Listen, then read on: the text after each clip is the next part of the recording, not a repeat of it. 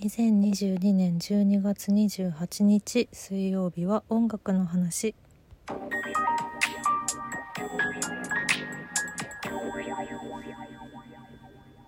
はい2022年最後の音楽の話でございます。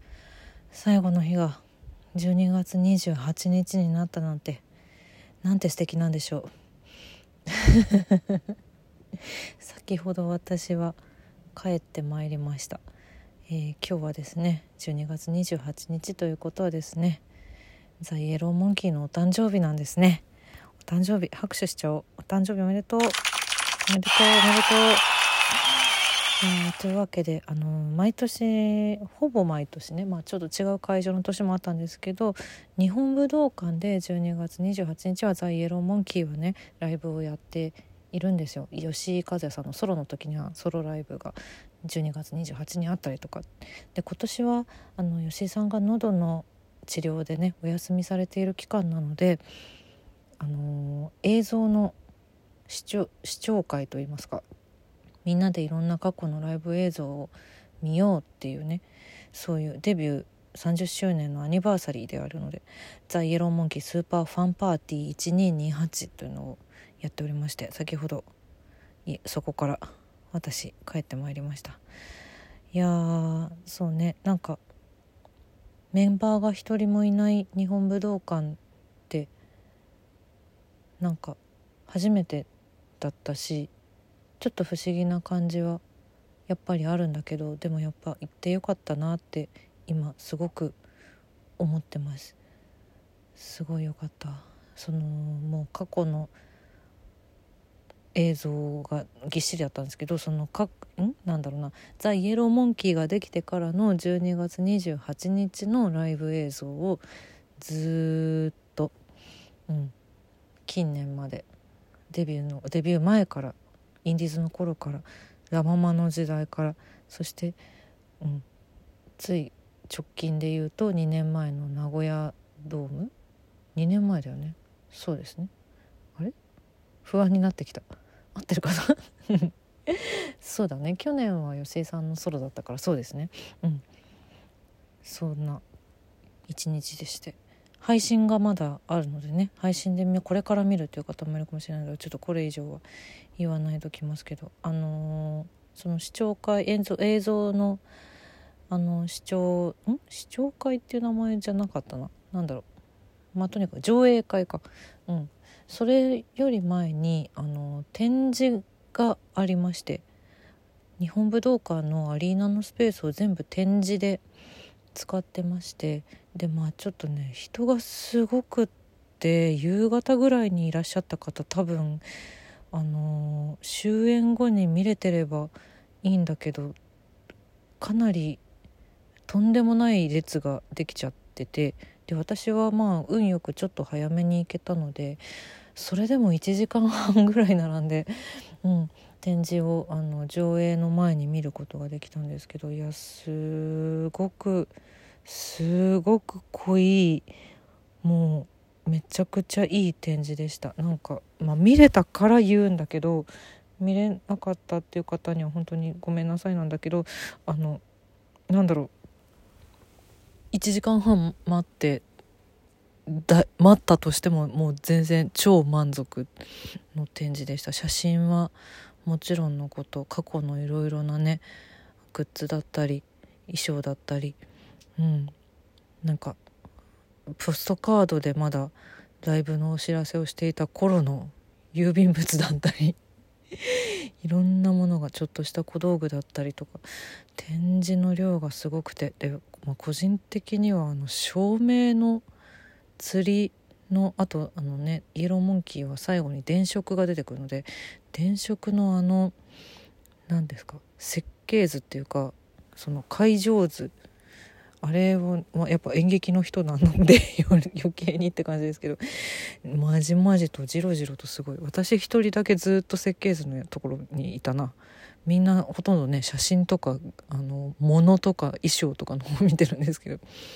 で最後になんと日本武道館のステージを全員通ってステージの上に上がってそれで展示終わりっていうなんて粋な計らいなんでしょう。そのステージの上からの日本武道館の景色を見せていただいた。この景色をいつもイエローモンキーないし他のねいろんなアーティストの皆さんがこの景色を見ているのかっていうのをねちょっとだけでも体感することができて。いやすっごくすっごく素敵な展示をありがとうございました。でもあのちょっと本当に時間が足りなかったからさまああのね後からそのねあのー、データでいただけるということが分かったんですけど全員に。ちょっとねあの本当に2時間でできるわけないって思ってたけどやっぱりできなかったよね。うん、だかちょっとね並んでたのに全然見ることできなかったっていう方は本当に、うん、悔しい思いをされてると思うんですけれども。でもねデータでじっくりともう事細かに見ましょう。これはね。本当に運営の皆様今年もありがとうございました。今年の汚れ今年のうちに落とせました。ありがとうございます。というわけでまあそれ以外にもね今日が12月28なので満載満載のこのイエローモンキーの話はずっと続けることもできるっちゃできるんですけどでも1年最後なので私今年行ったライブの話を残り半分ちょっとさせてもらおうかなと思います。ライブでもね実際に会場に足を運んだのはあんまり数はなくて私は今年は12345 6本。うん。会場に行ったのは6本。あと配信で見たのが結構いっぱいあって配信とかあと上映会ですね。今日みたいなスタイルで見たものが123456 7本。あ結構ある。そうですね。っていう感じなんですけどまず1月に、えー、吉井和也さんのソロの方ですね「ザ・サイレント・ビジョン・ツアー2021-2022」東京ドームシティホールの公演はあのまだライブができたんでそれは行きましたね。うーんよかったな。席がめちゃくちゃ良かったんだよな。これは。1階のね一番後ろのドセンターの席でなんだろう全ての照明のいいところがね完全になんかベストポジションで全てを感じることができてそんで吉井さんもど正面で歌ってくださってっていうすごく贅沢な時間でしたね。これあのアガリスクエンターテインメントの熊谷由香ちゃんとあといつもイエローモンキーの時には一緒にいてる川島香織ちゃんと会場で交流することができて、うん、すごい嬉しい思い出を一緒に共有することができたライブですね。でその月がえー、会場にいたのはドーピングパンダ。そうだよ。この1月末にドーピングパンダの再結成が発表されて限定100名ごしょ、えーと、が行くことのできたドーピングパンダ Reunion Kickoff Party at 新代田 FEVER。最高だったな。これも。ドーピングパンダずっとその解散前私はライブを見ることができなかったんでこれが初めてのドーピングパンダのライブで最高に楽しみましたね。そして同じ月にアイナ・ジ・エンドさんの「帰巣本能」というソロライブにも行きました。これも良かったな。アイナちゃんアイナちゃん一人で大阪城のステージに立ってかっこよかったし可愛いしセクシーだしもう最高最高の時間でしたねこれも。で5月はドーピングパンダのツアーに行きましたね。無限大 THE REUNION TOUR。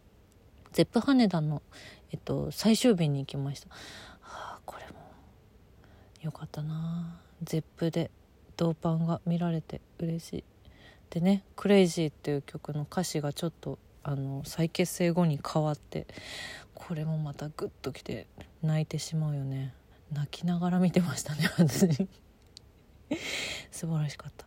そして7月にあ69号室の住人のライブイベントに行きました。LINE CUBE 渋谷。これはあの MXTV でやってる69号室の住人っていう音楽番組なんですけどそれの関連イベントで青山テルマさんとかフレンズとか井上園子さんとか見ましたね。MC がグランジの遠山大輔さん。あーこれも楽しかったな。青山テルマさんのステージがとにかく楽しかった。思い出があるな。歌もすごく素敵だったし MC でもうテルマさん超かっこいいって思って。うん。あの時の MC で言ってくれた言葉は結構いろんなところで勇気になってますね。私よかった。そして9月は騎士団万博2022ですね。2日目に行きました。仙台貨物さん綾野浩二君室さんゴールデンボンバー岡崎体育さん下山。騎士団ドーピングパンダ湘南の風デフテクハイドさん世紀末などを見た雨ザーザーです。ごい大変だったけど途中でももう豪雨の中見た下山とか豪雨の中の騎士団桃色クローバー Z さんもそうだね。でそこからの雨が止んで虹が出た時のドーピングパンダ。夜のハイドさんと世紀末もう最初から最後まで本当に最高の一日でしたねこれ。靴が大泥だらけになったけど。2日間つけたよね。あの2日間重曹につけて今もう綺麗に履けてますけど。すごいドロッドロだったけどもう全然構わん。超楽しかった。最高でした騎士団万博。行けてよかった。そしてまあ今日はライブではなかったですけど日本武道館 THE YELLOW MONKEY SUPER FAN PARTY 行ってまいりました。あと配信ではね空想委員会さんのライブを見たりとかあとはフィッシュマンズ。フィッシュマンズの 2days も配信で見たね。あとそのイエローモンキーのファン仲間であるカカオちゃんという名前でやってるんですけど川島かおちゃんは。音楽活動ね。カカオちゃんのレコ発ライブも配信で見てました。あとはイエローモンキーのいろいろな上映会を。結構たくさん見てますね。配信で見れたやつとかが結構多かったのも今年はそれがあってちょこちょことなんだろうライブに触れる時間が多分一昨年よりは去年一昨年よりは増えたんじゃないかなっていう1年ですちょっと来年もまたいろいろとライブにももっと足を運べるといいなって思っておりますではまた来年。